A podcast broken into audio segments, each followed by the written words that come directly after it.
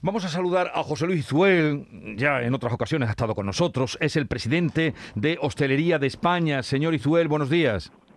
Buenos días, buenos días a todos. Eh, ya sabe usted que estamos a la espera en Andalucía de que se haga la segunda petición, de que conteste el Tribunal Superior de Justicia y mientras tanto los hosteleros, usted acaba de escuchar a, a sus colegas diciendo que o reclamando el pasaporte COVID.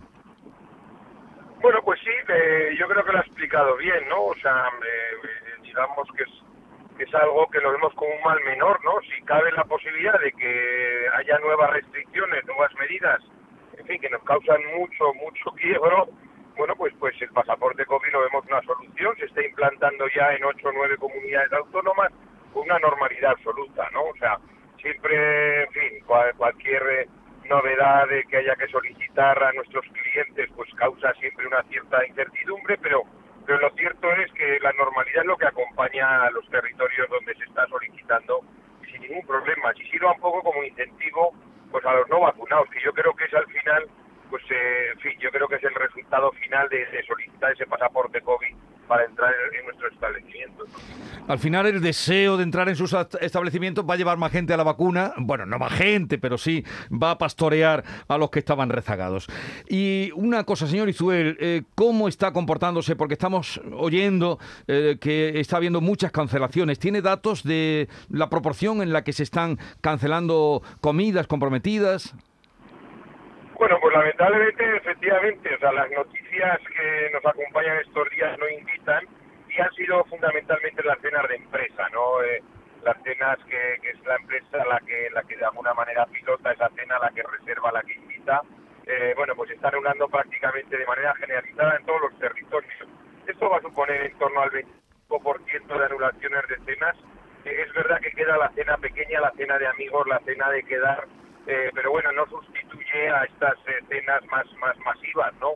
Eh, especialmente afectados los sitios con, eh, con espacios grandes, los sitios con aforos grandes, los salones, pues son los más afectados porque esto no tiene solución, ¿no? Sí que es verdad que el fin de semana, que es el fin de semana clave de las cenas, bueno, pues ha habido mucha gente que no encontraba sitio, hace un mes estábamos todos llenos hmm. y ahora pues prácticamente se han anulado la totalidad de las cenas. En cifras económicas no sabemos, hablamos de en torno a, 10.000 millones de euros, lo que va a vender la hostelería en diciembre, vamos a quedar en torno al 15% de la cifra normalizada que conocemos en el año 19. Así que bueno, pues pues es verdad que es un nuevo es un nuevo paro en la rueda estas noticias, esta situación sanitaria, que esperemos que y deseamos que pase pronto y es verdad que transmitir a nuestros clientes que hay que mantener la prudencia, que hay que mantener la norma a todos nuestros establecimientos porque, bueno, pues esperemos que esto salgamos pronto y que pronto. Mm. Sí, eh, señor Izuel, ¿qué tal? Muy buenos días. Volviendo a, ese auto del Tribunal Superior de Justicia de Andalucía que habla de que no se puede o, hay que aclarar, ¿no? Que o hay que acotar esa medida para los usuarios. A mí me gustaría preguntarle por los eh, por los empleados, por los profesionales del, del sector que están obligados, recordamos, a cumplir, a llevar mascarilla, eh, a cumplir con la distancia. en fin, se están cumpliendo todas esas medidas, digo, para tranquilidad también de los usuarios a los que se nos va a exigir o se exige ya en muchos sitios de España ese pasaporte. Eh, ¿Estamos seguros en estos sitios? Me, refiero a los empleados, ¿no? Cumple todas las medidas. Yo, a ver, curiosamente, mm, creo que, no hay ninguna duda que los empleados eh, están cumpliendo, nuestras plantillas están cumpliendo con los protocolos, pero es verdad que se puede dar el caso de que un empleado en la puerta eh, de un establecimiento te pida el pasaporte COVID y él esté sin vacunar, ¿no? ¿Por qué? Pues porque la ley lo permite, porque no tenemos eh, no podemos obligarle a vacunar porque es algo del ámbito privado eh, y bueno, y es un poco pues este mare magnum que estamos viendo de normas, eh, una cierta improvisación y luego pues el tetris jurídico que en cada comunidad pues está viviendo, en unas con, con en fin, con una autopista y en otras con un montón de, de, limitaciones, ¿no? Mm. Nos tenemos que ir acostumbrando, bueno, porque nos ha hecho una ley de pandemia, porque no hay herramientas jurídicas potentes que den seguridad a todos, eh, pero esto es lo que hay y bueno, pues confiamos que, que, de alguna manera lo hemos visto, bueno, pues pues pues eh, las medidas, las autoridades tienen que tomar decisiones eh, y las toman, bueno, pues si son las menos dañinas para nuestro sector, pues bienvenidas sean. Sí, señor Izuel, mm, igual que se ha establecido ese certificado COVID para acceder, por ejemplo, aquí en Andalucía a los hospitales, a las residencias. Ahora parece que va a ser una cuestión que se va a susanar en las próximas horas para la hostelería. Usted que decía, claro, se puede encontrar uno que quiere acceder a un sitio en el que, bueno, pues el que está pidiendo el pasaporte no esté vacunado. La vacunación obligatoria de momento se descarta pero en los centros de trabajo sí podría ser un planteamiento, ¿no? Que se exigiera ese certificado COVID para trabajar.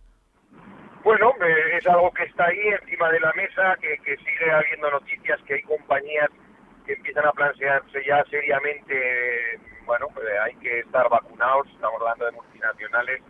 Bueno, pues seguramente esto va a llegar, ¿no? Pero no tenemos que ser nosotros los que lo imponen, sino quien, quien tiene la responsabilidad, ¿no? Así que, bueno, pues nosotros a cumplir con la norma, a cumplir con la ley.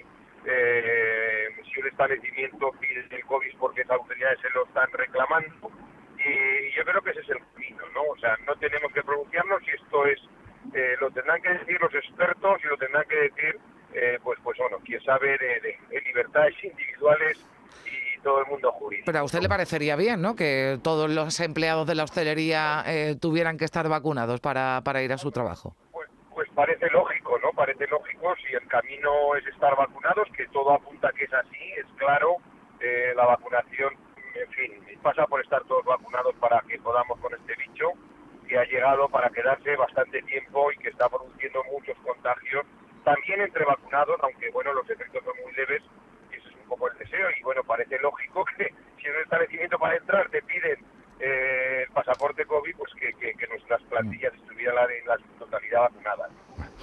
José Luis Izuel, presidente de la Hostelería de España, gracias por estar con nosotros, un saludo y ya veremos qué contesta el Tribunal Superior de Justicia de Andalucía eh, cuando se presente. Ahora confirmaremos si se ha presentado o cuándo se va a presentar por parte de la Junta esa segunda petición. Un saludo y buenos días. Buenos días, un abrazo a todos.